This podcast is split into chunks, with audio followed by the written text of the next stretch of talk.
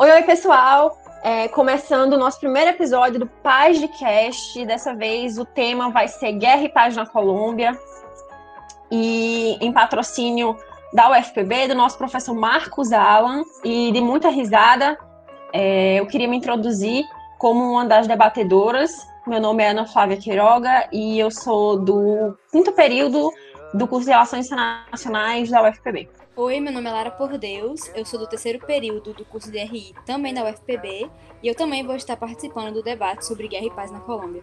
Oi, gente, meu nome é Letícia Buriti, eu curso o quinto período, tecnicamente, na UFPB, e vocês vão perceber que eu não sou tão carismática assim, mas eu tentei compensar trazendo as referências legais ao longo desse podcast.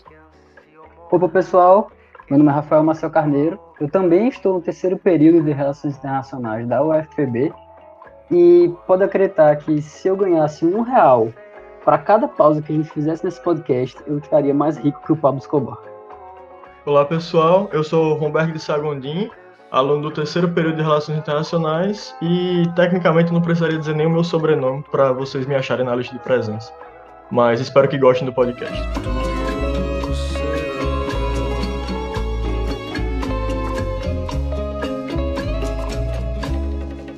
Bom, a todos os ouvintes, bom dia, boa tarde, boa noite e talvez boa madrugada. É, nosso grupo vai focar no conflito da guerra e da paz na Colômbia. E no primeiro bloco, a gente pensou em trazer, na verdade, para vocês uma montagem de um tabuleiro. Então, aqui, para entender as peças do jogo, entender os eixos é, dessa problemática e trazer noções introdutórias para que vocês tenham uma base é, que seja levado justamente às várias reflexões e às várias conexões que nós vamos estar entrando e tecendo durante esse podcast. Isso mesmo, Letícia. É, é importante que a audiência perceba que quando nós falamos de um tabuleiro dentro desse primeiro bloco, não é um tabuleiro simples. Ao longo desse podcast, você vai realizar que nós vamos estar tratando de diversos atores ao longo de, dos, das últimas seis décadas e não apenas dessas seis décadas, mas de eventos históricos que também vão ter impactos para dar origem ao conflito e dar origem aos, aos, aos, atores que nós vamos estar comentando sobre. Por exemplo, as Forças Armadas Revolucionárias da Colômbia, as FARC, grupos paramilitares, o próprio governo colombiano e o principal atingido dentro desse conflito, que é a sociedade civil. Então, nós vamos ter dados expostos sobre, é, principalmente, do Centro Nacional Colombiano de Memória Histórica, que vai divulgar que 260 mil pessoas morreram na Colômbia ao longo dessas últimas seis décadas de conflito armado. E dentre essas 260 mil, nós temos 215 como membros da sociedade civil. Isso significa dizer que nós vamos ter um impacto direto a partir desse dado, no caso de violência direta realmente, a própria sociedade civil ao longo desse conflito colombiano, o que, como nós também vamos ver, vai incorporar não apenas a, as dimensões desse conflito armado dentro desse podcast, mas também tentativas da própria sociedade civil de transformação e construção da paz. O que você vai escutar nos próximos minutos será não apenas a demonstração da ascensão da violência de um conflito, mas de sucessivas tentativas da construção da paz. E para que nós possamos compreender como essa, como essa paz tentou ser montada e desmontada ao longo desses últimos 60 anos, você precisa entender quem são realmente os atores que vão estar envolvidos nela. Bem, com a permissão de vocês, eu vou colocar a primeira peça nesse nosso grande tabuleiro. Um, tabuleiro complexo, como os meus amigos já falaram, e eu, pelo menos, considero um dos mais importantes e o que provavelmente tem uma, o maior efeito cascata nesse jogo extremamente complexo e nada dicotômico que nós estamos tratando aqui, que é o, a peça do Estado. O Estado colombiano possui uma extrema importância para toda essa violência que está ocorrendo na Colômbia nos dias de hoje e tem a sua origem desde a sua independência. O que nós podemos ver, na verdade, é que o governo colombiano tem passado, durante todos os seus séculos de existência, tentando buscar uma paz, mas ao mesmo tempo cometendo violências para tentar encontrar essa paz. Então, todas as suas ações terminam ocasionando sempre na criação de novos atores, as quais os meus amigos vão falar mais depois, como também em repercussões negativas para a população civil, que nós também iremos tratar. Então, eu considero, de novo, o governo como uma peça central e que deve ser sempre considerada para isso. É, Letícia, fala um pouco aí sobre as Farc. Então, Rafael, eu acho que se a gente está tentando ficar nessa lógica de jogo, é importante pensar nas Forças Armadas Revolucionárias da Colômbia, ou simplesmente pelo acrônimo FARC, como uma das peças mais traiçoeiras e mais astutas. É, as Farc elas se originaram ali em 1948, principalmente com a Revolta Popular de Bogotazo, que nós vamos entrar um pouco mais a fundo adiante, mas com um líder liberal sendo assassinado é, em vésperas de eleições, a gente tem a população sendo dividida, de fato, em vários grupos, várias milícias. E a Colômbia ela vira um grande campo minado, no sentido que nós temos grupos paramilitares, é, nós temos guerrilhas liberais, nós temos grupos armados comunistas, nós temos governos que sofrem golpes apoiados pela elites, e acaba virando esse campo minado no sentido que as Farc elas surgem é, desse ringue de boxe quase entre os grupos de esquerda de um lado e o governo colombiano apoiado pelos Estados Unidos e se apoiando em grupos militares do outro. É, o fundador, por se dizer assim, das Farc, ou pelo menos sua figura bastante emblemática, é o Manuel Marulanda, que também era conhecido como Tiro Firro, ou seja, de mira muito certeira. E a fundação, de fato, das Farc ela vai ocorrer ali em 1964, com o principal intuito de lutar contra o governo, então de derrubar o governo. É, aqui a gente também pode trazer várias referências que as Farc elas vêm permeando é o mundo dos videogames, os mundos do, da, do cinema, da literatura, e principalmente até trazendo aqui uma edição tanto de Metal Gear quanto de Battlefield, para quem é gamer, é, e a gente vê que esse ator, principalmente, é um ator que vai ser considerado em várias fases do conflito. E que lá, mais tarde, a gente vai tentar é, fazer com que esse ator seja um dos principais negociadores do, do cessar-fogo e do acordo de paz. Agora, eu acho que a gente podia passar para um pouquinho mais sobre os paramilitares. Eu já falei tanto deles, mas entrando um pouco mais aprofundado, né, Humberto? Isso mesmo, Letícia. É uma questão que aborda tanto algumas coisas da própria fala do Rafael quanto da sua. Ao mesmo tempo que o governo colombiano vai ser um ator central dentro do problema, não é possível dizer que, em alguns momentos, o próprio governo negligenciou diversas áreas do próprio país. Então, a ausência de poder que vai existir em diversas áreas do, da Colômbia vai fomentar a ação tanto de Farc como propriamente de grupos paramilitares que vão nascer na necessidade, de, por exemplo, de, de donos de propriedades agrárias, de proteger os seus territórios contra as Farc com uma ideologia mais próxima da questão da esquerda e da questão do marxismo.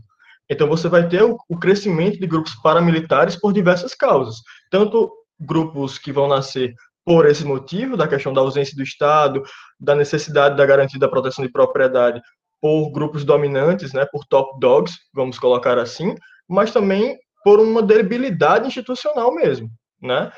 Além disso, nós vamos ter a própria o próprio nascimento de grupos paramilitares em, em, em alguns momentos como uma reação direta à necessidade do combate às Farc, não apenas como uma questão de projeção econômica, mas também como uma questão política, não é mesmo?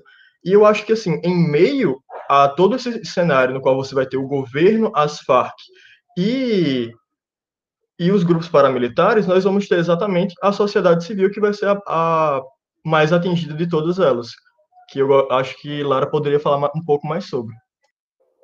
Exatamente, Romberg. Nesse tabuleiro, você também tem a presença dos peões, que no contexto da Colômbia podem ser representados pela sociedade civil, pois apesar de sofrerem diariamente com os efeitos das ações dos outros atores, ou seja, das outras peças desse tabuleiro, se engajam em movimentos em prol da paz e podem se transformar em peças chaves é, em todo esse processo. Mas a gente apresentou os atores e esquecemos de apresentar as regras do jogo. E aí, Ana Flávia? É isso mesmo, amiga. Eu acho que é importante, antes de começar a apresentar as regras do jogo, é só retificar que existem outros atores, né, não apenas esses que a gente apresentou, mas também existe, enfim, a rede de narcotraficantes, existem as ONGs que vão influenciar, sem dúvida, nessa, nessa escalada de violência dentro da Colômbia. Então, para introduzir esses conceitos base, que são importantes para os estudos para a paz, é, e vão nos auxiliar durante o processo de construção, nessa conversa, é, a gente trouxe alguns principais, que são a paz, obviamente, a violência e o processo de escalada de conflito. Então, eu acredito que no primeiro momento é importante esclarecer que esses conceitos sobre a paz, principalmente, são conceitos ainda em desenvolvimento, né, em constante expansão, não só nas relações internacionais, mas também outras frentes de estudos, né, como direitos humanos, meio ambiente, fome, guerra, pobreza. Então, é um termo que é um ponto de interesse de convergência que consegue unir diferentes tópicos de estudo, né, mesmo que cada um produza a sua própria definição do que é, que é paz. Então, nesse momento, a gente vai utilizar como referencial teórico a definição do estudioso Johan Galton, na sua publicação de 1969, que se chama Violence, Peace and Peace Research, e que afirma que a paz é tanto o oposto da violência, como também é, a ausência da violência. E aí é importante frisar que é, guerra e violência não são sinônimos, né? A violência acontece em diversos níveis, e a guerra é apenas um dos tipos e um dos níveis de violência, sendo então o ápice deles. Então, enfim, voltando para a paz, existem dois tipos de paz que são alimentados por Galton, e eles são a paz positiva e a paz negativa. E eu acredito que fica melhor começar a explicar pela paz negativa, porque a paz negativa é a ausência de uma violência direta, que essa violência direta também pode ser conhecida como violência pessoal, e é o tipo de violência propriamente dita, que, como Galton fala, é aquela que causa danos ou uma destruição explícita à sociedade. Enquanto isso, a paz positiva, ela é a ausência, ou mesmo então a redução de uma violência indireta, ou também conhecida como violência estrutural, sendo essa é, um tipo de violência que perpetua nas sociedades como uma constante. Então, a gente está falando em violência estrutural como a desigualdade social, como a pobreza, a injustiça, a opressão. Então, quando a gente está falando de paz positiva, a gente insere na conversa é, uma crítica às, às estruturas sociais, com o objetivo de que as mudanças sociais possam eventualmente ser alcançadas através de métodos e meios não violentos. Então, dá para perceber que esses dois conceitos principais, a paz e a violência, que foram introduzidos simultaneamente, são basicamente indivisíveis, né, assim por dizer. Até mesmo, eu diria, inversamente proporcionais, porque enquanto um aumenta, o outro, ele possivelmente diminui, e não dá para fazer a explicação de um sem inserir o outro no discurso. Então, é, por último, cabe aqui inserir a, é, a explicação do que seria violência cultural, que seria uma junção ou um ponto de encontro entre as violências direta e estrutural, que nas palavras de Galton seria, aí abre aspas, é, aqueles aspectos da cultura, da esfera simbólica de nossa existência, é, exemplificada pela religião, ideologia, linguagem e arte, ciência empírica e ciência formal, que pode ser usada para justificar ou para legitimar a violência direta e estrutural. Fecha aspas. Sendo, então, um tipo de violência permanente que acompanha a existência da humanidade. Então, passando para o outro conceito, né, que a gente vai tratar aqui, que agora é o de conflito, e também envolve intrinsecamente com a paz, a gente pode falar que conflito, como é sabido na inteligência popular, é quando duas partes ou mais entram em discordância, e isso pode escalar para estados de agressão, de violência, podendo então até alcançar a guerra. Apesar de ser um processo imprevisível, como a gente já falou, e que não nele não existe uma ordem, um segmento é, retilíneo em todos os casos de conflito, alguns estudiosos, como o próprio Galton, mas também como Oliver Ramsbotham, é, conseguiram descrever a escalada de conflito e também a sua possível futura redução, ou em inglês, como o próprio autor fala, de-escalation, através de algumas fases. Então, um conflito, ele começa com a diferença entre as partes, né, um, um conflito de interesses, realmente. Então, ele vai subindo é, essa, essa ladeira, essa montanha, para uma contradição, e em seguida para uma polarização das duas partes do conflito, e finalmente alcançando a violência para chegar naquele ápice dessa escalada, dessa, dessa ladeira, dessa montanha, que é onde está a guerra. E aí, no sentido oposto, descendo essa ladeira, dessa mesma forma, é, eles apresentam a de-escalation, né? Então, descalonamento, movimento de redução, que vem depois da guerra, e aí se apresenta o cessar-fogo, que é seguido de uma concordância ou acordo, e mais tarde, normalização e possível reconciliação. E aí, o que é que vocês acham sobre isso? É só interessante, aquela, só um comentário rápido, né, Ana Flávia? É interessante, principalmente, você ver como é que o autor ele faz a relação entre vários conceitos e os remédios dos conceitos. Para mim, quando ele traz a questão de violência direta e o remédio diretamente ligado com peacekeeping, é, da mesma forma a violência estrutural com peacebuilding e a violência cultural com peacemaking, você vê não só a apresentação é, do conflito e a conceituação do conflito, mas você também vê a possibilidade de resolução. Então, acho que é um ponto muito interessante que é trazido nas obras do autor. Isso, eu concordo, Letícia. É, inclusive, é, a gente também vai introduzir agora uma forma de resolução, né, de evitar que essa escalada ou escalonamento do conflito ocorra, é, e promovendo, então, a de-escalation, então, descalonamento, Galton, ele vai inserir três formas de intervenção em nome da paz, que são elas a peacekeeping, peacemaking e a peacebuilding, né, e a primeira delas é a peacekeeping, é uma operação com propósito de manutenção da paz, é muito utilizado pela ONU, né, é, esses, esses, na verdade, esses três termos são utilizados por, pela ONU, e especialmente essa peacekeeping, ela tem duas características principais, a primeira é a de manter as partes do conflito separadas geograficamente, portanto, ela é chamada dissociativa, e a de promover uma paz negativa, né, sendo essa segunda característica, porque ela tenta evitar a violência direta.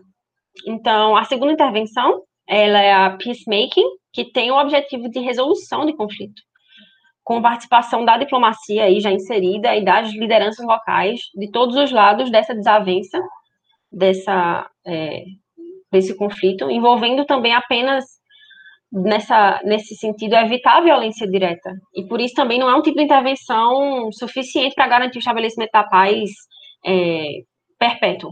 Né? Então, por causa disso, existe também um terceiro tipo de intervenção, que se chama peace building, ou então a construção da paz, e insere um aspecto associativo, aí diferente de peacekeeping, que é inseria o, a característica dissociativa, né? Nesse momento de peace building, esse aspecto associativo quer dizer que tenta realmente envolver todas as partes do conflito, de forma a construir uma estrutura social mais estável e promover o desenvolvimento social de forma a evitar que mais conflitos como aquele aconteçam, é, estabelecendo então a paz positiva.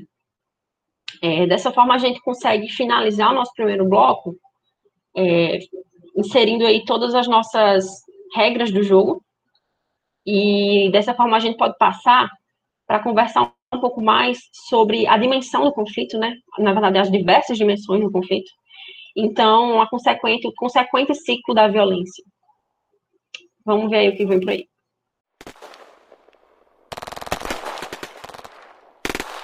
Ustedes pueden aceptar mi negocio o aceptar las consecuencias. Plata ou plomo. É, Bem-vindos de volta, e essa cena que vocês acabaram de escutar no intervalo é da série Narcos, então Wagner Moura interpretando Pablo Escobar e trazendo a frase que nomeia o nosso segundo bloco, plata ou plomo. E nesse sentido, a gente queria só ressaltar a noção dicotômica da coisa de você ter ali uma parte que funciona baseada em dinheiro e acarreta corrupção e vem da corrupção, e você tem uma parte que funciona por chumbo, então que vai sempre levar à violência. É muito difícil e espero que vocês sintam isso ao longo é, do nosso podcast, que pelo menos um desses lados ele está sempre presente. Então, você não tem muito como ver o conflito colombiano sem estar ali analisando ou a corrupção ou a violência, especialmente, na maior parte dos casos, analisando ambos. Mas para a gente conseguir entender um pouquinho mais sobre o conflito colombiano e como é que essa violência ela teve se escalada, vamos entrar um pouco na parte introdutória do contexto das RI, vamos entrar um pouco na parte dos primeiros movimentos de revolta, dos primeiros movimentos violentos. E ali, na década de 50, é, seguindo nos próximos anos. Humberg, se tu quiser comentar a respeito, o palco é teu. Muito obrigado por me passar a palavra, Letícia. Exatamente. Para que nós compreendamos exatamente o cenário de conflito que se deu entre 1960 até 2016, mas com consequências que ainda se aprofundam em 2020, é necessário que nós voltemos ali para a década de 1940 e 1950, na qual, ainda sobre as consequências do período colonial, a Colômbia ainda continuava com consequências na sua realidade de, de uma desigualdade social aprofundada e de uma questão agrícola que não tinha sido resolvida por nenhum tipo de reforma. Na verdade, em 1944, nós temos a aprovação da Lei Agrícola número 100, o que se tratou, na visão de, de muitos autores, como uma verdadeira contra-reforma agrícola, ou seja, aprofundando a concentração de terra dentro do país. É nesse sentido que, em 1948, nós temos figuras como o Jorge Gaitán, que era visto pela população como associado às questões da terra e de ter favorecido a entrada de líderes camponeses e comunistas no cenário político nacional. O seu discurso, que buscava se dissociar de disputas oligárquicas, conseguia mobilizar uma grande parte da sociedade. No entanto, com a sua morte em 1948, você tem o desencadeamento de uma série de motins e agitações que receberam o nome de Bogotazo. Por ser Gaetan do Partido Liberal, nós temos um, uma bruta é, um cenário de violência entre este partido e o Partido dos Conservadores, que estava no, no governo da Colômbia à época. Essa disputa entre os dois partidos, que vai passar para um conflito militar, que vai durar desde 1948 até 1958, em um período chamado a La Violência, no qual você vai ter o aprofundar de uma violência direta naquele país, aprofundando também, por consequência, as violências culturais e estruturais da, da, é, na Colômbia. Nesse sentido, você vai ter, a partir de 1953, o assumir, um, a partir de um golpe de Estado, do general Gustavo Rojas Pinilha para o cargo da presidência. Isso vai representar também um período de transição e de autoritarismo no país colombiano, e que vai, a partir de 1958, voltar, a partir de uma pressão social, a ser comandado pelos dois partidos, a partir da formação da Frente Nacional, que vai governar de 1958 a 1974.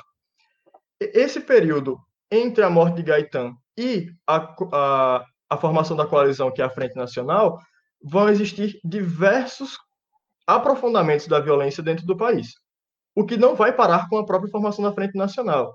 Na verdade, como você tem a rotatividade entre liberais e conservadores no comando do Estado, e a divisão de cargos políticos entre eles, você tem a dissociação de elementos que buscavam exatamente combater a questão da terra. Então você vai ter o crescimento de focos de guerrilha que estavam dissociados do Partido Liberal e do Partido Conservador, na medida em que você vai ter o aprofundamento de discursos de esquerda mais próximos às realidades do campo. Na medida em que nós temos um cenário internacional no qual, a partir da Guerra Fria, existiu ao longo entre 1959 e 1961, a Revolução Cubana, uma revolta do campo passa também a ser um a deter um clima de instabilidade. E você tem os exércitos nacionais ainda na, no período da Frente Nacional no combate a esses focos de guerrilha, da qual se destaca a, a região de Marquetália, que vai na, na época que vai receber focos de guerrilha e, ao mesmo tempo, esses focos vão ser bombardeados pelo próprio governo. Assim, ainda no período da Frente Nacional, apesar de você ter o, o, a divisão do poder entre liberais e conservadores, isso vai levar a uma espécie de marginalização de grupos da esquerda e de grupos com alinhamento marxista presentes no campo. Trazendo isso para o cenário internacional, no qual nós vamos ter a Revolução Cubana, que aconteceu entre 1959 e 1961, no qual, em um clima de Guerra Fria, a questão ideológica e marxista passava dentro da, da realidade do campo da Colômbia passava a ser uma ameaça agora ao domínio de liberais e conservadores, você vai ter a oposição do governo a essas guerrilhas. E você vai ter a tentativa de dizimar essas guerrilhas que controlavam parte do país por vias militares, E aí é que está a questão. Isso dá continuidade ao ciclo de violência, na qual a vitória do exército sobre essas repúblicas independentes, sobre essas guerrilhas, vai ser, na verdade, constituir o início de uma nova guerra, porque vai aprofundar exatamente essa questão e, na verdade, não apenas prejudicando diretamente a população, mas dando força a discursos desses grupos, que vão, a partir daí, crescer cada vez mais, incorporando setores da população que foram marginalizados pelo próprio Estado. Eu acredito que isso pode ser melhor discutido em continuação com o grupo por um comentário de Ana Flávia. O que você acha, amiga? É isso mesmo, Romberg. Como você falou, o conflito colombiano ele, ele realmente apresenta diversas diferenças é, sobre outros conflitos do século XX. E para apontar algumas delas, é, a primeira é que não é um conflito étnico, apesar de ter violências nesse quesito, né? Mas na verdade é um conflito baseado nas diferenças de classe. E para apontar outra característica, é, ele também durou mais de quatro décadas, enquanto que a média de duração de outras guerras civis é de quatro anos. Outra variação específica é, obviamente, o envolvimento com o mercado de drogas ilícitas, e tá aí a série Narcos para tratar do assunto com visão artística, né? Mas um ponto é a quantidade de atores diferentes nesse caso. A gente tem um governo, tem os rebeldes, os insurgentes, os paramilitares, sem falar na população civil, em ONGs, né? Movimentações pacíficas. E, em geral, é importante também apontar que os grupos de rebeldes não tinham propostas separatistas, muito pelo contrário, eram sempre propostas que buscam, buscavam uma centralização do poder. E aí, passando para outro tópico, para falar um pouquinho sobre o território colombiano, a Colômbia ela fica na porção noroeste da América do Sul e divide a Amazônia com o Brasil né, e com o Equador. Tem uma área também que, que fica em cima dos Andes, apresenta vales, tem a costa marítima que dá para o Caribe. Então, não por outro, o conflito se deu diferente em cada uma dessas regiões, mostrando um conflito a nível local muito diferente, por causa do desenvolvimento específico de cada uma dessas localidades, dessas zonas, né? E não por outra, muitos dos conflitos foram levados para zonas rurais do país.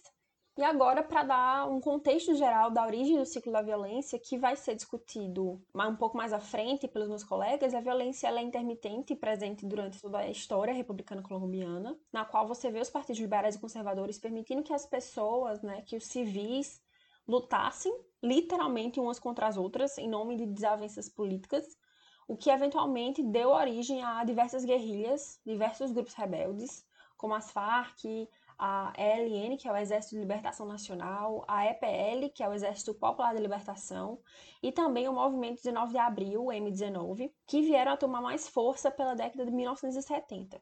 E, obviamente, em resposta a esses movimentos, começaram a nascer outros, outros movimentos opostos no espectro político, agora de direita, né?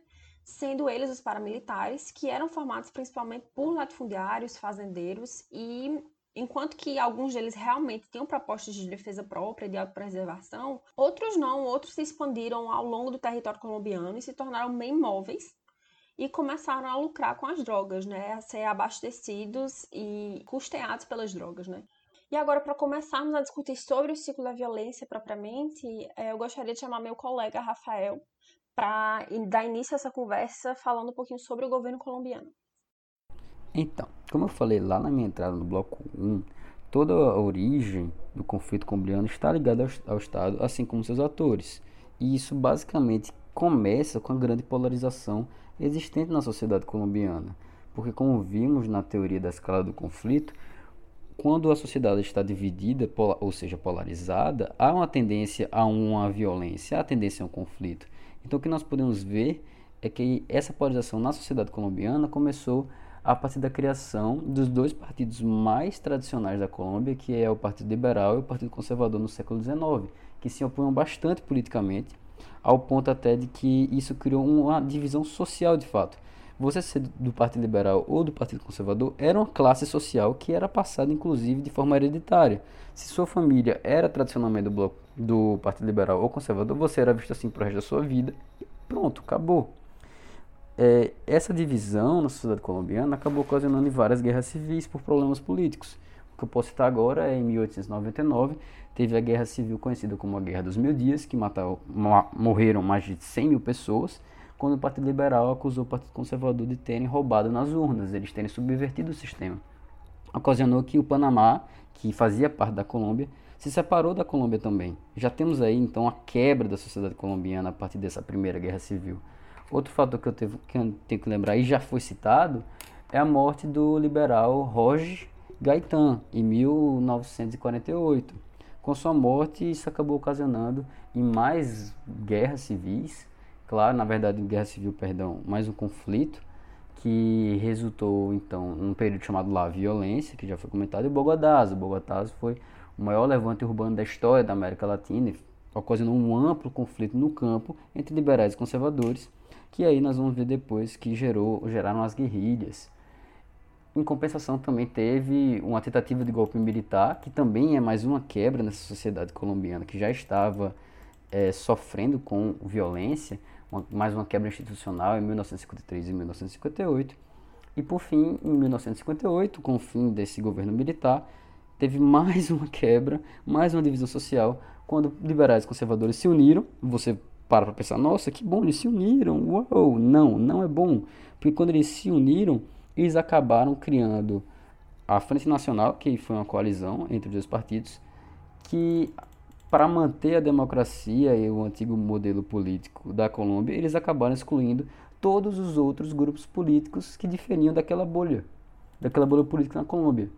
Então, isso acabou ocasionando em um problema na sociedade colombiana. Então, tudo isso que eu falei vai resultar num conflito nos campos, basicamente, e essa grande divisão da sociedade colombiana entre liberais e conservadores, que tem tudo a ver com as guerrilhas. Letícia, por favor, faça as honras e explique para eles essa origem.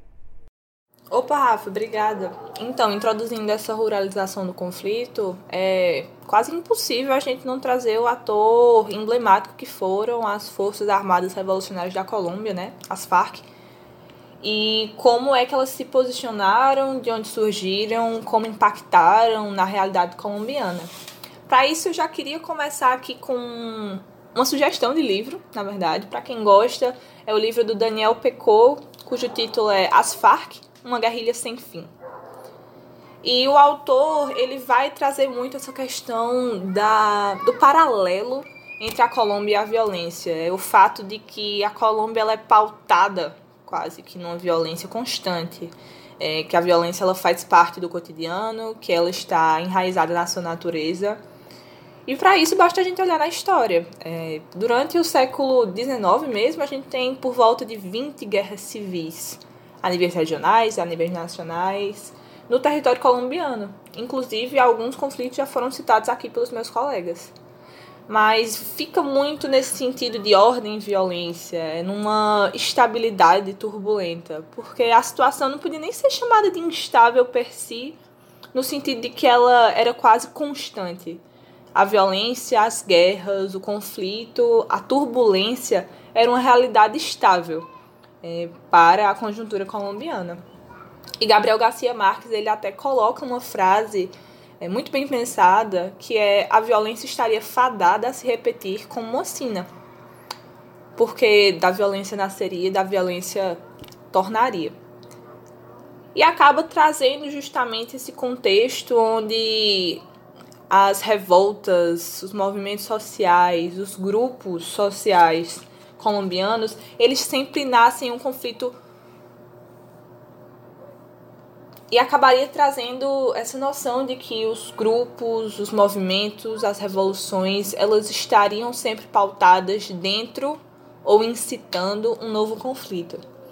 Ali em 48, a gente tem o assassinato né, do candidato à presidência do Partido Liberal, o Gaetan, que acabou desencadeando a grande revolta popular que nós conhecemos como Bogotazo. É, Bogotazo se iniciou em 48, durou praticamente 10 anos de consequência, que foi nomeado La Violência o período. E a La Violência ela se estendeu para além das fronteiras urbanas. Então, a guerra na Colômbia, o conflito, ele foi justamente é, levado para as zonas rurais acaba que teve essa descentralização do conflito e teve uma distinção muito grande entre atores. Ali a gente tinha os grupos paramilitares, conservadores, nós tínhamos guerrilhas liberais, nós tínhamos grupos armados comunistas, nós tínhamos o próprio governo, que era um governo situado golpista, é, numa coalizão de conservadores e de liberais moderados.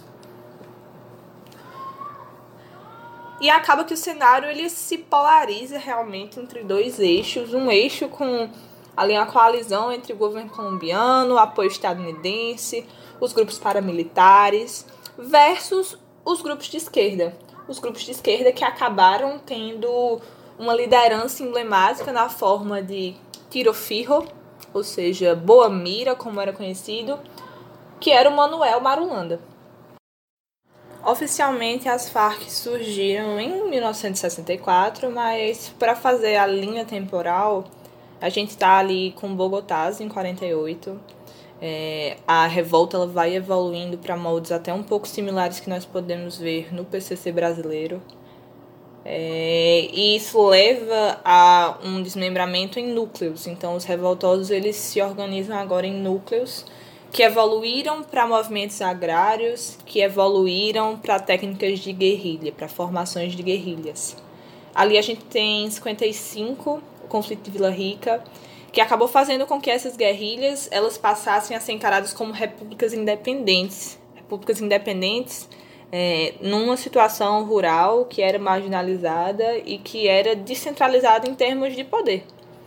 Até que temos a operação de Marquetalha, né, em 1964, a operação militar, que acabou marcando o ano onde as Farc foram fundadas.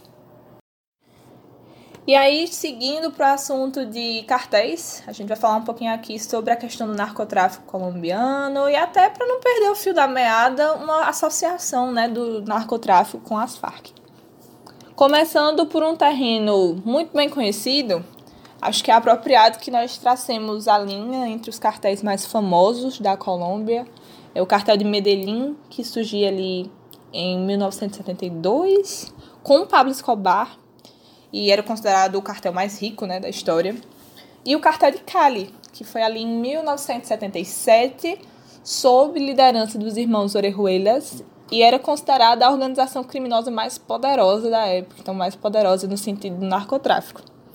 A gente tem é, esses dois eixos, o cartel de Cali, por exemplo, no sentido até mais violento, de golpes, de jogadas de crime, realmente.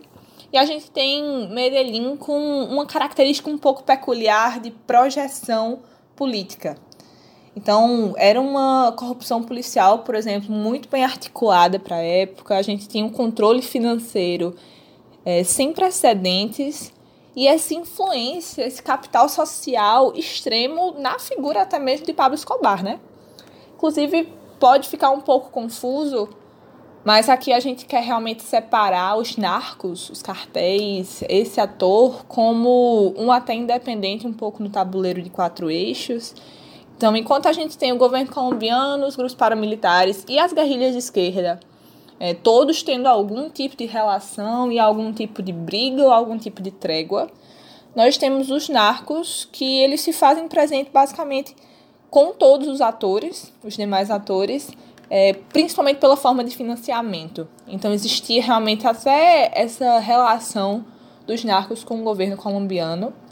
Uma curiosidade é que a política era basicamente condicionada, né? Então, durante muito tempo, um político ele não era eleito na Colômbia se não tivesse o apoio é, dos cartéis de narcotráfico.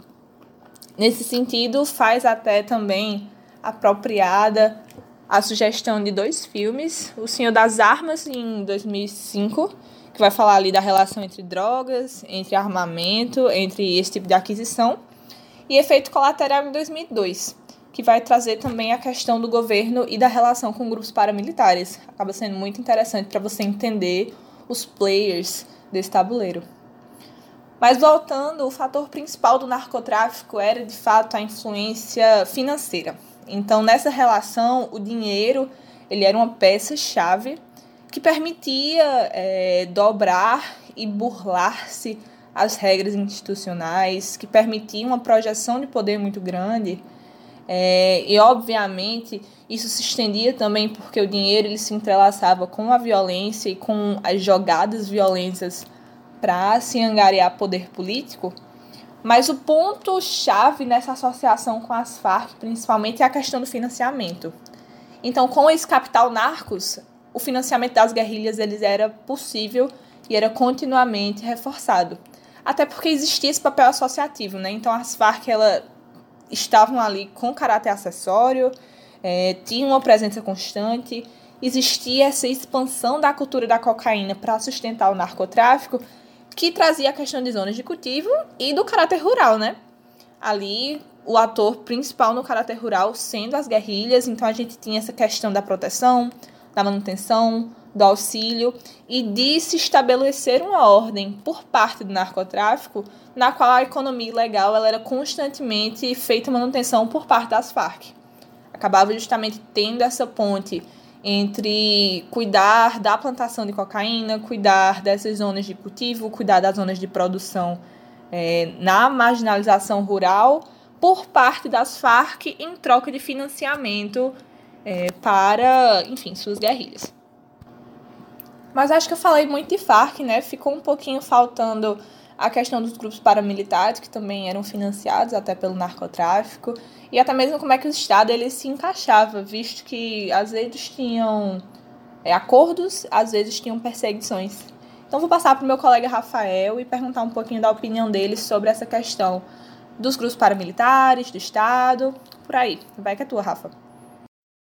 Ah, sim, claro. Só para os ouvintes entenderem, os grupos paramilitares surgiram a partir de uma resposta de camponeses mais conservadores contra as guerrilhas mais à esquerda que estavam querendo reforma agrária, estavam indo contra o governo principal. Então, esses paramilitares surgiram em resposta a isso nos campos. E o Estado colombiano se aproveitou da existência desses paramilitares, afinal, o próprio Estado colombiano não era tão forte militarmente assim, e muitas vezes esses grupos paramilitares eram mais fortes que o próprio Estado, possuíam mais poder militar, mais poder que o Estado. Então, acabava que o governo colombiano só fazia vistas grossas para os paramilitares e às vezes até ajudava dando armas, dando treinamento, dando recursos para que esses paramilitares acabassem expulsando essas guerrilhas, acabassem lutando contra essas guerrilhas para facilitar a repressão do Estado, que inclusive nessa época também é, adotou a teoria mais é, estadunidense da tese do inimigo interno e também fez grande repressão estatal contra esses grupos de guerrilha também de forma mais oficial. E claro, né, no cenário de Guerra Fria, obviamente, o governo colombiano ia adotar esse tipo de medida. É, ele, o comunismo era visto como um dos inimigos número um na época. Esse apoio aos paramilitares só iniciou a partir dos anos 50, mas aumentou bastante no meio dos anos 80. Então acho que é isso. Se alguém aqui quiser complementar minha fala ou, ou dar alguma curiosidade para a galera, o microfone é de vocês. Pois é, Rafa, mas eu acho que só para amarrar realmente esse ponto, trazendo a questão da transnacionalização do conflito, a gente pode falar um pouquinho, tocar, na verdade, nos atores externos, até porque eles vão ser, né, posteriormente tratados. Mas aqui a gente precisa entender que o conflito colombiano ele se projetou especificamente por causa do narcotráfico e por causa da pauta da economia ilegal. Então, é, o mundo ele virou mercado consumidor. A gente tem realmente a Colômbia e até alguns países vizinhos, é outra forma de projeção, mas alguns países vizinhos também entrando na questão da produção da coca. É, e esse mundo das drogas ele acaba sendo expandido para que países como os Estados Unidos da América e até mesmo o continente europeu eles virem mercados consumidores. E a gente também tem a parte da Guerra Fria, né, da polarização ideológica do conflito, na qual a gente tem um lado governamental colombiano que era mais alinhado com o conservadorismo, suportado pelos grupos paramilitares, que acaba é, se aliando aos Estados Unidos e ao Brasil, enquanto que o lado guerrilheiro da esquerda ele vai realmente para o eixo comunista de Cuba e posteriormente da Venezuela.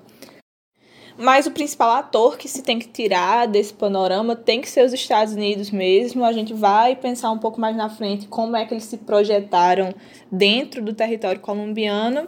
E acredito que, por hora, seja isso que a gente tenha para trazer do conflito interno da Colômbia e das suas forças externas.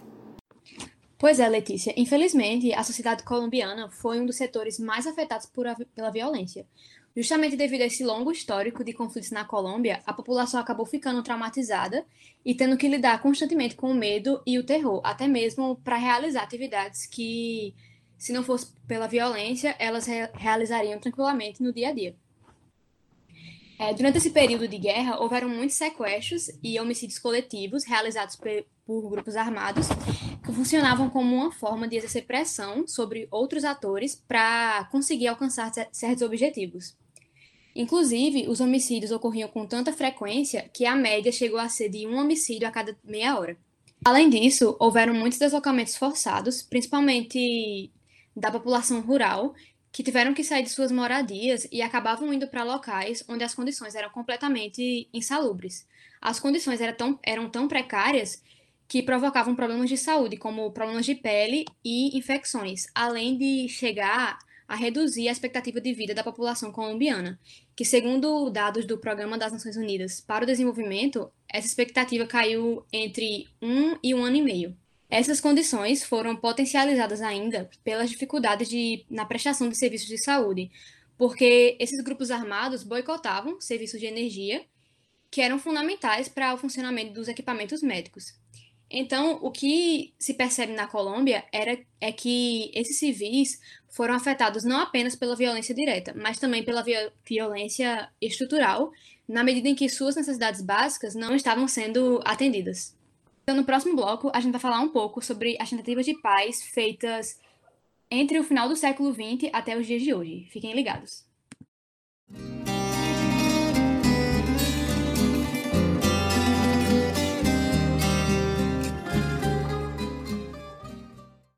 Voltamos agora então com o terceiro bloco do nosso podcast, que se chama Ni Plata, Ni Plomo, Paz. Isso é uma referência clara ao nosso bloco anterior, que se chamava Plata ou Plomo, mas também tem a referência ao escritor Garcia Marques, porque Gabriel Garcia Marques, porque ele escreveu uma frase que diz que para resolver o desastre cultural da Colômbia não é necessário nem chumbo e nem prata, como o Pablo Escobar havia dito, mas sim é necessário uma educação para se construir uma paz. É necessário que tenha uma educação para que nós consigamos construir um futuro com mais amor a partir dos escombros em que a Colômbia se encontra. A partir disso, nós vamos ver ao longo de todo esse bloco as tentativas de paz que ocorreram é, ao longo da história da Colômbia, especialmente a partir dos anos 80, e como eles se desenrolaram até o dia de hoje, suas altas, suas baixas. Então, eu convido aqui a primeira pessoa a falar, Ana Flávia, por favor. Obrigada, Rafael. É isso mesmo. Nós vamos começar esse bloco 3 comentando um pouco da trajetória das tentativas de diplomacias por paz nas décadas de 80 e 90, e eu vou usar principalmente como base dois textos, sendo eles um de 1999, do Juan Tocatlian, que se chama Colômbia em Guerra, as Diplomacias pela Paz, e outro de 2016, da Ana Horna, que se chama Revelocracy. Então, vamos começar a partir da década de 80, com os últimos dois anos do governo de Júlio César Turbay, do Partido Liberal. E o que estava acontecendo internamente era o nascimento de diversas insurgências rurais, e, ao mesmo tempo, o levante do anticomunismo tanto na Colômbia quanto nos Estados Unidos. Por isso, ele tenta introduzir a primeira tentativa de paz através de uma diplomacia de pacificação forçada dentro do país, envolvendo o confrontamento político com as contrapartes internas e recebendo ajuda militar e material dos Estados Unidos contra as milícias nacionais.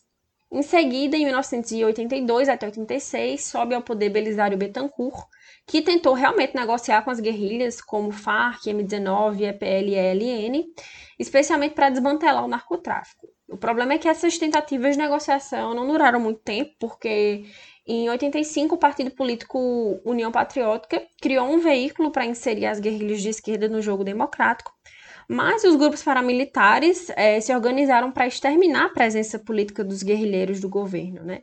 matando mais de 3 mil militantes, incluindo dois candidatos à presidência. A partir daí, até o final do, da década de 80, os conflitos armados ficaram cada vez mais intensos e violentos. É, seguindo, durante o governo do presidente Virgílio Barco, que foi de 86 até 90, as Farc tiveram uma expansão, enquanto que a EPL e a M19 começaram a conversar com o presidente Barco sobre um processo de desmobilização e um acordo de paz, especificamente com o M19, é, e possibilitou uma estabilidade institucional mínima quando se tratando do narcoterrorismo, mas ainda assim, obviamente, sem esboçar nenhum progresso na tentativa de uma paz sólida para a Colômbia. Em seguida, em 1990, começa a presidência de César Gaviria, que convocou uma Assembleia Constituinte para iniciar algumas negociações com as guerrilhas, é, isso em 91 e 92, mas isso não deu em nada. E, portanto, em 93, é, Gaviria deu início a uma ofensiva militar contra as insurgências, elevando o nível de violência nacional a índices extremos. E aí, para fechar minha fala, o governo do presidente Ernesto Samper, de 94 a 98, aprovou o protocolo 2 da Convenção de Genebra, que se refere à proteção de vítimas em conflitos armados não internacionais, e começou também a estabelecer vários organismos institucionais voltados para a proteção interna e promoção dos direitos humanos. Mas apesar de tudo isso e também das tentativas de reconciliação com as Farc, essas guerrilhas já não estavam mais tão interessadas em conversar e a guerra interna se intensificou. Então, naquele momento, a situação era: a violência política estava se expressando por meio de quase 10 mortes por dia. Nos últimos três anos do governo de Ernesto Sampa, isso é de 96 a 98, houve um deslocamento interno forçado de mais de um milhão e meio de pessoas. O número de homicídios, desaparecidos e de recrutamento de crianças para a guerra subia cada vez mais, e ainda por cima, a maior parte do, do território colombiano estava nas mãos dos grupos paramilitares ou das guerrilhas, e uma parte cada vez menor nas mãos do Estado. É, eu não vou falar mais é, depois de 98, porque a minha colega Lara vai apresentar a paz de Caguan, que aconteceu entre 98 e 2002. E aí, Lara, o que é que você tem para falar sobre isso? Exatamente, Ana Flávia. Em 98 foi feita outra tentativa de estabelecer a paz na Colômbia, em que o presidente Andrés Pastrana tentou negociar com o chefe das Farc, o chamado é, Marulanda. Nesse acordo, as Farc, além de querer que as negociações fossem feitas dentro do território da Colômbia, eles queriam também que o governo colombiano retirasse suas tropas da chamada Zona de Distensão, que corresponde ali entre os municípios de Lauribe e La Macarena. Eles até negociaram uma agenda em comum que incluía temas como reformas econômicas, agrárias e políticas, só que, infelizmente, esse acordo foi considerado um fracasso, porque as partes não conseguiram chegar a um acordo em alguns temas e também não foram abordados, não foram discutidos pautas necessárias para o cessar do conflito, como a própria questão do desarmamento. Além disso, é, parecia mais que esse acordo era uma iniciativa unilateral por parte do governo, já que as Farc é, mostraram pouco comprometimento no, no processo de negociação. Então acabou que o conflito continuou se escalando até o governo seguinte, o governo Uribe. Que aí meu colega Rafael vai falar um pouco mais. Bem como Lara disse, depois da tentativa falha de Pastrana de conseguir uma paz com esses grupos, quem foi eleito com o fim de seu mandato em 2002 foi Álvaro Vélez Uribe, que inclusive depois também foi reeleito em 2006, ou seja, ele ficou de 2002 até 2010, sem partido, quando ele foi eleito, inclusive ambas em primeiro turno, com um discurso muito mais combativo a esses grupos. Ele não estava nem um pouco interessado em conseguir uma paz positiva, ou fazer acordos, ou dialogar com esses grupos. Não, não. Ele queria realmente conseguir uma paz a partir de meios violentos e ações violentas para eliminar e neutralizar por completo tanto os narcotraficantes quanto as guerrilhas.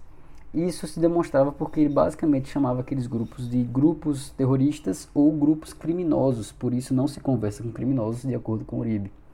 Sendo assim, o que foi visto então foi que ele começou a fazer uma política de segurança, que ele chamava de política de segurança democrática, que é feita a partir de três pilares, é baseada em três pilares, sendo eles então, primeiro, uma consolidação do território nacional a partir do aumento das forças de, do, militares do próprio Estado e também com a desmobilização dos grupos paramilitares que nós já conversamos aqui, é uma eliminação completa do comércio das drogas ilícitas e também o fortalecimento para que ocorra o fim dessas zonas de plantio e também o, a utilização do exército para combater os narcotraficantes.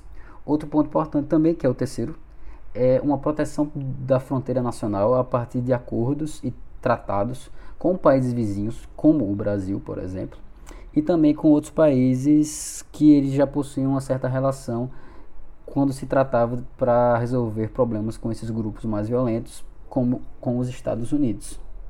O problema dessa política de segurança de Uribe, exatamente pelo fato dela já ser violenta, como eu falei, é que ela foi bastante acusada também por várias ONGs e órgãos internacionais quanto o, a violação a direitos humanos, porque ele já foi bastante acusado de acabar reprimindo, reprimindo de forma bastante violenta movimentos sociais que não tinham necessariamente nada a ver com esses grupos guerrilheiros.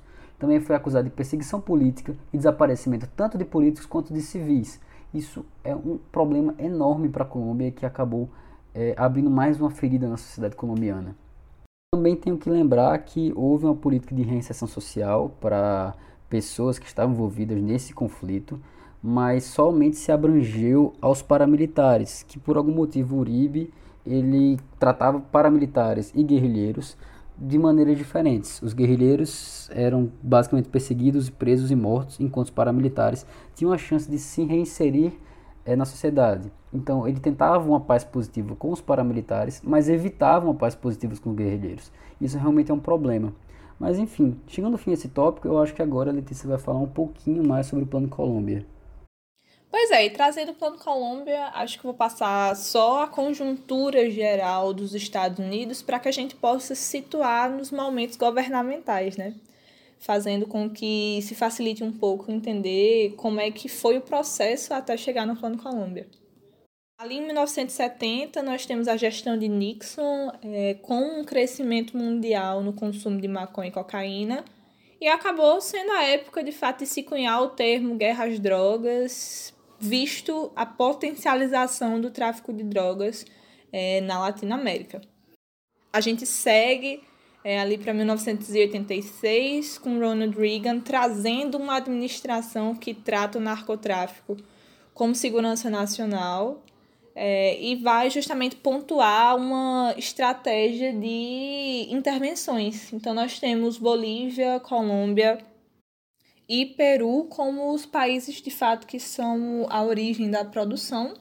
É, aí eu vou ressaltar também a questão do caráter top-bottom das situações, das resoluções, é, na qual justamente a gente vê como estratégia você habilitar as Forças Armadas para atuar no estrangeiro, você adotar uma política de diplomacia retaliativa que é pautada em sanções acaba sendo realmente um método de, de resolução é muito distanciado é, da localidade do conflito. Em 89, com Bush, a gente tem uma nova fase é, de militarização da estratégia norte-americana.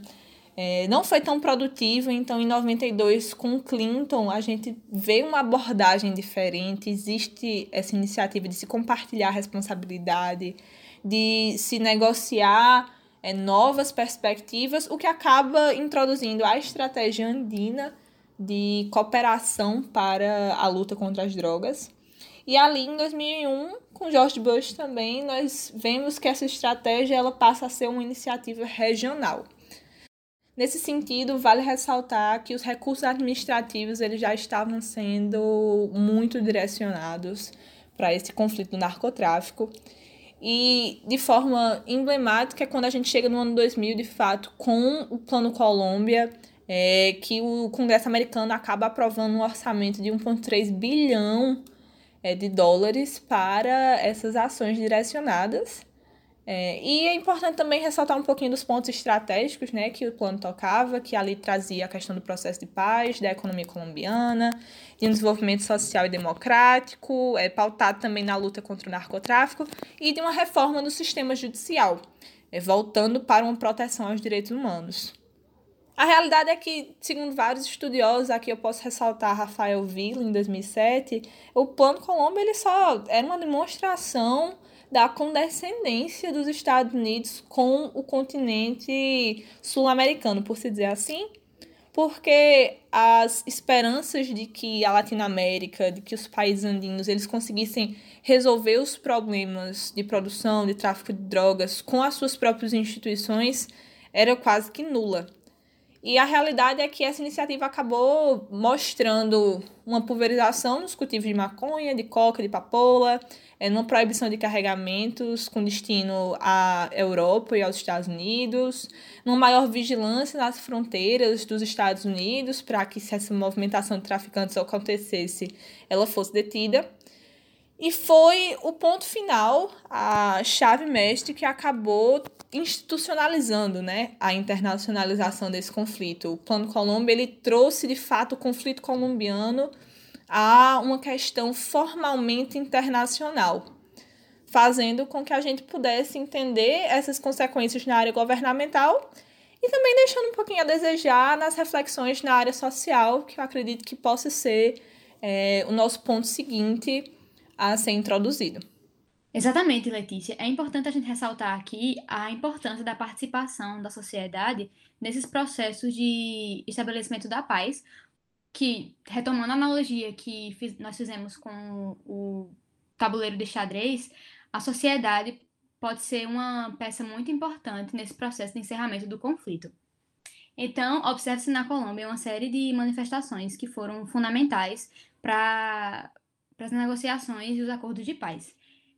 A exemplo disso, a Paz de Medellín e a Marcha para Cali, ambas em 1991, o movimento No Mas, que foi feito contra os sequestros realizados pelo, pelos grupos armados, e o Comitê de Busca da Paz, que tinha como objetivo engajar a sociedade a participar desses processos e manifestações em prol da paz. Acho importante também a gente lembrar do papel da igreja na construção de uma paz na Colômbia. Afinal, é uma religião bastante influente e tradicional lá. 80% da população da Colômbia é católica. Sim, a gente vê muita influência da igreja local tentando modificar esse conflito, tentando fazer esse conflito possuir ares um pouco de uma paz mais positiva a partir de uma transformação um pouco diferente. Por exemplo, várias igrejas locais e padres acabam tendo é, suas ações voltadas na tentativa de tentar reinserir antigos combatentes de volta à sociedade de maneira não estatal, de uma maneira própria deles, da própria igreja.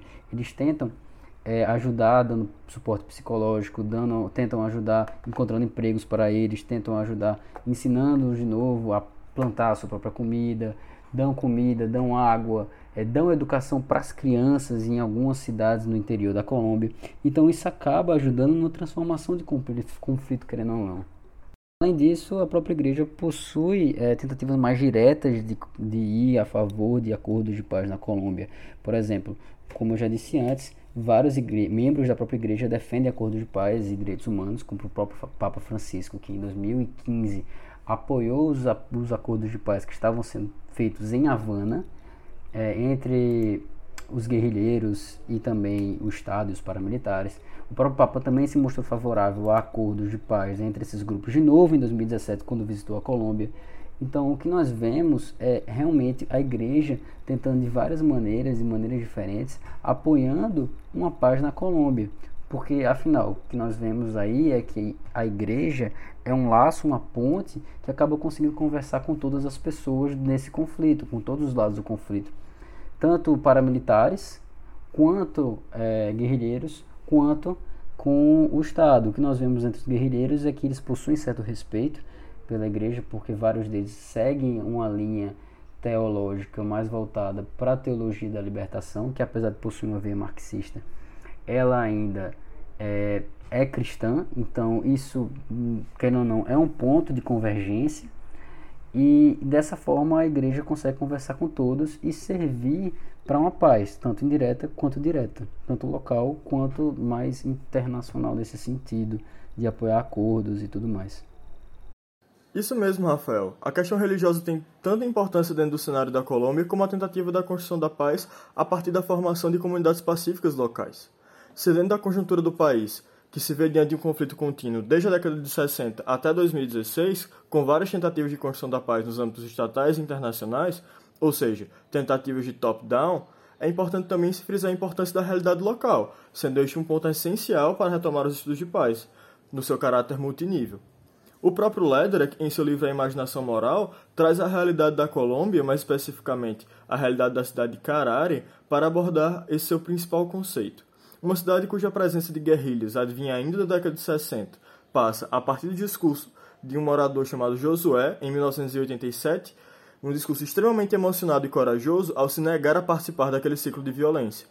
Esse discurso marca os moradores da região, e o negar a participar do ciclo da violência vai levar à formação da Associação dos Trabalhadores Camponeses de Carari, ou ATCC, que traçarão princípios de união do coletivo e de negação à participação na violência. Isso traz a importância da imaginação moral enquanto a percepção que, mesmo na imersão na violência, a paz ainda pode ser plantada dentro do nível local. A filha do Lederach, a Angela Jill Lederach, também ressalta no seu artigo Youth Provoking Peace a participação dos jovens na construção dessa paz, na qual a sua participação dentro das comunidades é um ponto a ser também levantado. Uma outra perspectiva importante é a de Gretchen Alter, que em um trabalho sobre essas comunidades pacíficas traz que, ainda em 2006, já haviam mais de 50 comunidades, algumas delas que contaram com a participação do setor religioso na construção de instituições mais democráticas, participativas e iguais, como na cidade de Mogotes. Esta que havia sido incorporada ao conflito por meio da presença de guerrilhas também ao longo do conflito, como em Carari. A importância da ATCC, por exemplo, foi reconhecida internacionalmente por meio do Prêmio Nobel Alternativo da Paz, em 1990, e do Prêmio Nós Somos o Povo das Nações Unidas. Neste sentido, a persistência dessas comunidades em se distanciar do ciclo do conflito são extremamente importantes, na construção inicialmente de uma paz negativa, na medida em que os seus próprios habitantes passam a se negar a incorporar enquanto atores de violência, e progressivamente positiva, na medida em que a construção de instituições que vão contar com a participação popular e no distanciamento daqueles habitantes deste ciclo de violência vai levar exatamente a essa construção da paz, a uma mudança de atitudes e de comportamentos, como é tratado também dentro do próprio Triângulo de Galton. Para finalizar a minha fala, outro ator que eu gostaria de ressaltar são as ONGs, como a própria Alter reconhece, na participação por meio é, da coleta financeira de recursos e da criação de redes entre as comunidades pacíficas. Assim, o trabalho de apoio para a construção dessas comunidades é extremamente importante, exatamente também para a própria construção da paz e até mesmo no reverter de problemas estruturais anteriores à instalação do conflito, como a questão agrária, muitas vezes tratada aqui dentro desse podcast. Na medida em que, por exemplo, cidades como Mogotes têm feito programas realmente de distribuição de terras e da participação, ou como, por exemplo, dentro de Carari, com a Associação dos Trabalhadores Camponeses. Ainda assim, o Estado, enquanto ator, ainda deve ser trazido para uma compreensão da busca da paz em um nível mais amplo territorialmente, exatamente porque como já foi observado, o próprio Estado colombiano, em alguns momentos, é um, ator de violência. Assim, Ana Flávia, o que você poderia acrescentar a essa discussão? Obrigada, Romberg. É, eu vou começar a falar sobre o acordo de paz realizado em 2016 entre o governo colombiano e as Farc, que marcou finalmente a resolução ao conflito civil de maior duração dos tempos modernos. Isso aconteceu porque ambas as partes perceberam que não dava mais para continuar com aquela realidade bélica. Né? Dessa forma, desde 2012, começou o processo de diálogo de paz com mediação da Noruega e de Cuba, através da formação de uma equipe negociadora com representantes de ambos os lados do conflito, e sem falar dos 60 cidadãos que serviram como representantes de todas as vítimas do conflito para conferir legitimidade e representatividade ao processo. É, de vários pontos que foram discutidos durante a conciliação, o primeiro ponto importante é, trata da reforma rural integral, que é um tema de reivindicação das guerrilhas desde os anos 30.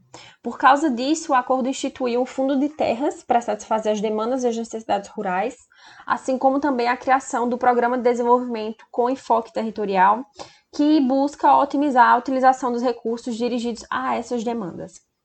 O segundo ponto importante é a abertura democrática para a participação das Farc na política nacional, através do estabelecimento de mecanismos expressos que garantam segurança jurídica, financeira e eleitoral ao partido político que vá surgir após a desmobilização das Farc. O terceiro ponto, aí já em relação ao problema das drogas ilícitas e da sua produção e venda, a solução começa desde aquele primeiro ponto da reforma rural, no que se trata de que a proposta é, de substituição voluntária do plantio da coca e também de promoção de cultivos alternativos a ela, com o objetivo final de abandonar o cultivo da coca no país, o cultivo completo da coca, e também não deixar é, aqueles produtores sem ter um trabalho. E aí vem o quarto ponto, que é o elemento mais importante para pôr fim ao conflito armado, referido no acordo como cessar-fogo e de hostilidades bilaterais, que foi a divisão do território colombiano em 20 zonas de aldeia transitórias de normalização e sete pontos de transição de normalização, no qual essas zonas e esses pontos vão ser as localizações geográficas para as quais os membros das Farc vão poder se deslocar após o fim do, do conflito, isso no caso já aconteceu, além de rotas territoriais que foram previamente acordadas com o governo, ficando a encargo da ONU em assumir o papel de verificação contínua para garantir o bom funcionamento dessas zonas e desses pontos. Por último, em relação às vítimas do conflito, é, foi criado o Sistema Integral de Verdade, Justiça e Reparação e Não Repetição, e também foi criada a Comissão da Verdade, ambas com o objetivo geral de contribuir para o esclarecimento do ocorrido e defender os interesses das vítimas.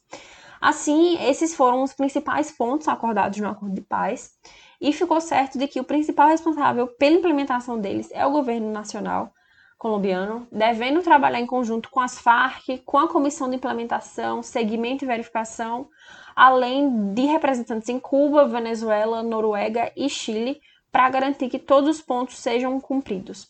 Por último, é importante dizer que o texto do acordo foi levado à votação de plebiscito dos colombianos em 2 de outubro de 2016, no qual a maioria optou por não colocar em prática o acordo de paz.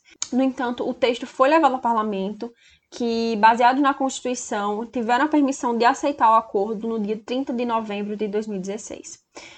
É, dessa forma, a gente termina o nosso terceiro bloco, chamado Ni Plata Ni Plomo, Paz. E agora a gente vai dar um pequeno intervalo para iniciar o nosso quarto e último bloco, chamado Soy América Latina, un pueblo sin piernas, pero que camina. Fique ligado. Contra Inglaterra, anotándote dos goles. Soy lo que sostiene mi bandera. La espina dorsal del planeta en mis cordilleras. Soy lo que me enseñó mi padre. El que no quiere a su patria, no quiere a su madre. Soy América Latina, un pueblo sin pierna, pero que camina. Oye. Soy lo que sostiene mi bandera. La espina dorsal del planeta es mi cordillera. Soy lo que me enseñó mi padre. El que no quiere a su patria, no quiere a su madre. Soy América Latina um pueblo sem pernas, pero que camina. Esse foi um trecho da música Latina América, da banda Caixa 13, e a gente quis contextualizar só um pouquinho em relação a sair dessas manutenções de paz e a entender o continente latino-americano e, bom, a Colômbia é, nessa inserção de uma forma um pouco mais completa, principalmente na conjuntura atual. Então, é, trazer os elementos que mostram que, de fato, a América Latina é constituída por um povo sem pernas, porém que ainda assim consegue caminhar. Isso mesmo, Letícia. É... Nesse contexto, e dando início às considerações finais do nosso podcast, eu acredito que seja interessante informar qual a situação atual do acordo, se ele vem tendo resultados positivos com a redução da violência, é, entre outras informações. Então, levando em consideração alguns dados do Ministério da Defesa colombiana, em 2012, a taxa de homicídios era de 35,03 a cada 100 mil habitantes. E em 2019, foi, é, abaixou para 25,05 por 100 mil habitantes. Além disso, mais de 85% dos guerrilheiros das Farc entregaram as suas armas e decidiram participar do processo de reintegração social. No entanto, graças à saída do protagonismo das Farc, outras guerrilhas e facções criminosas vêm tomando a frente e originando novas ondas de violência no país, que apesar de, de não serem comparáveis com as dos anos pré-acordo, ainda assim são cada vez mais preocupantes. Então, por exemplo, houve um aumento na perseguição e no assassinato de líderes comunitários e de ambientalistas nos últimos anos. Sem falar que o governo colombiano ainda não sabe lidar é, e ocupar, digamos assim, o espaço vazio que foi deixado pelas Farc na sociedade. E, portanto, essas outras forças criminosas vão se espalhando e ganhando espaço, sem falar que passam a impressão de que o acordo pró-paz não serviu de nada na diminuição da violência. Em uma pesquisa chamada The Reintegration of Ex-Combatants and Post-Conflict Violence, é, de Andrea Penha e Handa Rusin, feita em 2020, é, durante o período de 2003 a 2013, eles pesquisaram e comprovaram que a presença de ex-paramilitares e ex-guerrilheiros que não participam do programa de reintegração é, significa um aumento do número de homicídios e roubo, enquanto que quando esses ex-paramilitares e ex-guerrilheiros estão fazendo parte da reintegração, é, na verdade significa em uma diminuição dos casos. Isso pode levar, inclusive, à conclusão de que os programas de reintegração, em geral, levam a uma diminuição nos números de crime. É, então, podemos chegar à conclusão de que a violência relacionada aos protagonistas do Acordo de Paz de 2016 realmente diminuiu, o que não significa que os níveis de violência urbana relacionados a outros atores, né, atores externos ao Acordo de Paz, não estejam aumentando. E nessa deixa, acho que vale até a gente entender um pouquinho mais do espectro das relações internacionais. Então, trazendo todo esse contexto que nós trouxemos agora, entendendo a situação de guerra e paz na Colômbia, entendendo os atores, entendendo o tabuleiro, entendendo as formas de paz, acho que cabe essa noção um pouquinho de como as relações internacionais elas vão se inserir, né? Acho que eu queria deixar alguns pensamentos, algumas reflexões.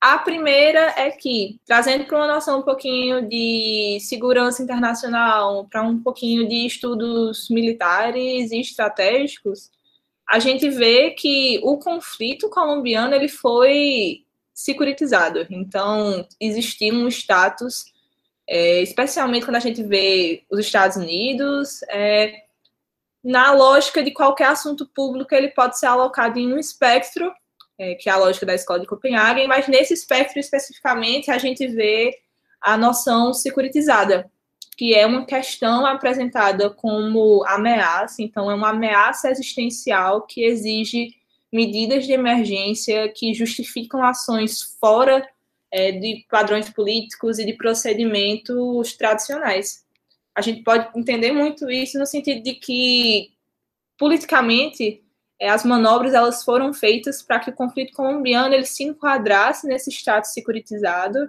e que esse conflito ele fosse internacionalizado. Ao mesmo tempo, cabe também a discussão, e aí é pano para manga para quem quiser falar, sobre teoria política contemporânea, sobre a questão do espaço das instituições democráticas, sobre a questão da construção de instituições fortes. É, abre também a margem, claro, né? É o que está motivando esse podcast para refletir um pouquinho sobre estudos de paz, sobre como os estudos de paz eles podem e eles devem ser utilizados é, tanto como lente quanto para formar resultados é, nesse tipo de conflito, com esse tipo de dinâmica. E aí, quem quiser tomar a deixa, fica à vontade, que estamos nos encaminhando mesmo para as considerações finais. Isso mesmo, Letícia. É, se eu puder até pegar o, o, gancho do que você falou, assim como que Ana Flávia falou, que eu achei essencial, a gente precisa não apenas trazer essas questões da, das relações internacionais, mas relacionar também com a questão não apenas doméstica, mas também associada aos próprios estudos de paz.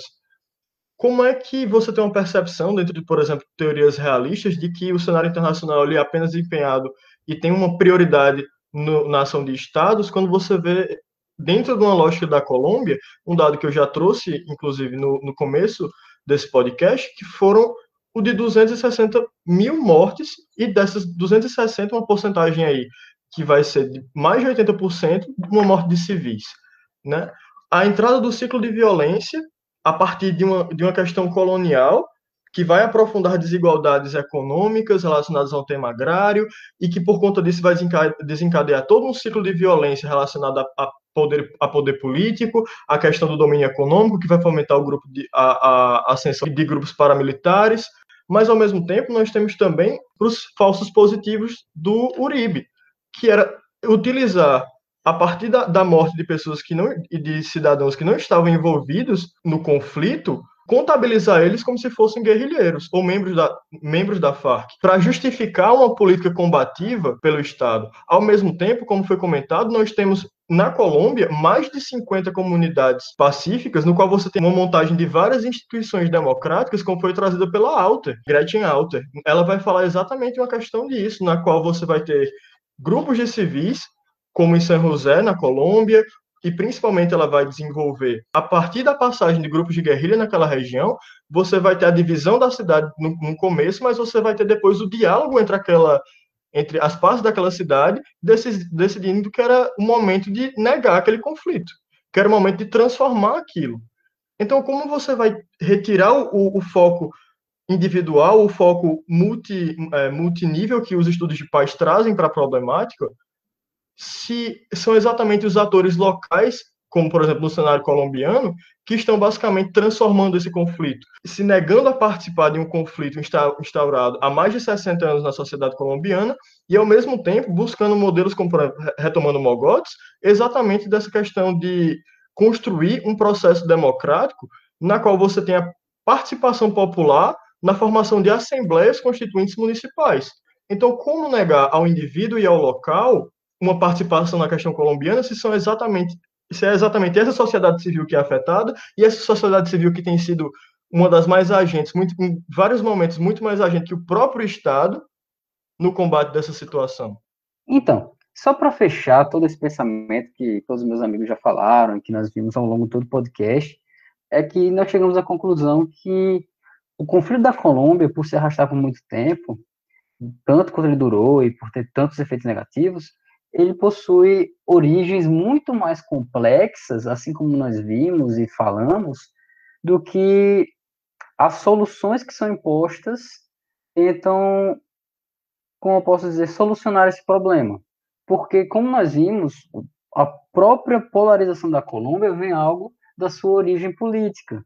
Isso determinou muito a divisão da sociedade colombiana, isso também determinou bastante como ocorre, assim como o Roberto disse, a fragilidade do sistema político colombiano ao longo dos anos. Isso ocasionou muita violência estrutural, violência direta, violência indireta. Então, o que nós podemos ver é que, para resolver todo esse problema, não é necessário a, ação de um único ator como o Estado, não é necessário uma ação de um único ator como é, a sociedade civil ou ONGs, é necessário uma ação conjunta de todos para que eles tentem transformar o conflito de uma maneira positiva, porque do jeito que está, das maneiras que eles estão tentando resolver o problema, nós não estamos tendo nenhuma paz negativa, quanto mais uma paz positiva. Então é algo que tem que ser muito bem estruturado, tem que ser uma solução que não vai ser rápida, vai ser uma solução que vai durar anos e anos para se resolver esse problema, porque algo que está realmente intrínseco à sociedade colombiana atual. Problemas de diferenças sociais, problemas de pobreza, estrutura, falta de educação, é, e, claro, violências que vêm é, historicamente com o tempo. E isso é algo que não é fácil de se explicar, não é algo que nós vamos achar uma resposta, e provavelmente vai demorar um tempo para que nós saibamos o que realmente deve ser feito. E isso nós vamos ver no futuro. Por fim, nós gostaríamos de agradecer tanto ao professor Marcos Alan por todo o conhecimento adquirido ao longo dessa cadeira de estudos de paz, como também aos monitores Carlos, Paola e Isadora, ao qual foram essenciais também, não apenas em sala de aula, com os debates que trouxeram nas atividades, mas também nas dúvidas e na ajuda que deram ao longo de todo o semestre, e também a estagiária docente, Evelyn. Muito obrigado, vocês foram fantásticos e esperamos que vocês gostem do nosso trabalho. E é isto. Acho que nos vemos na próxima. Até mais!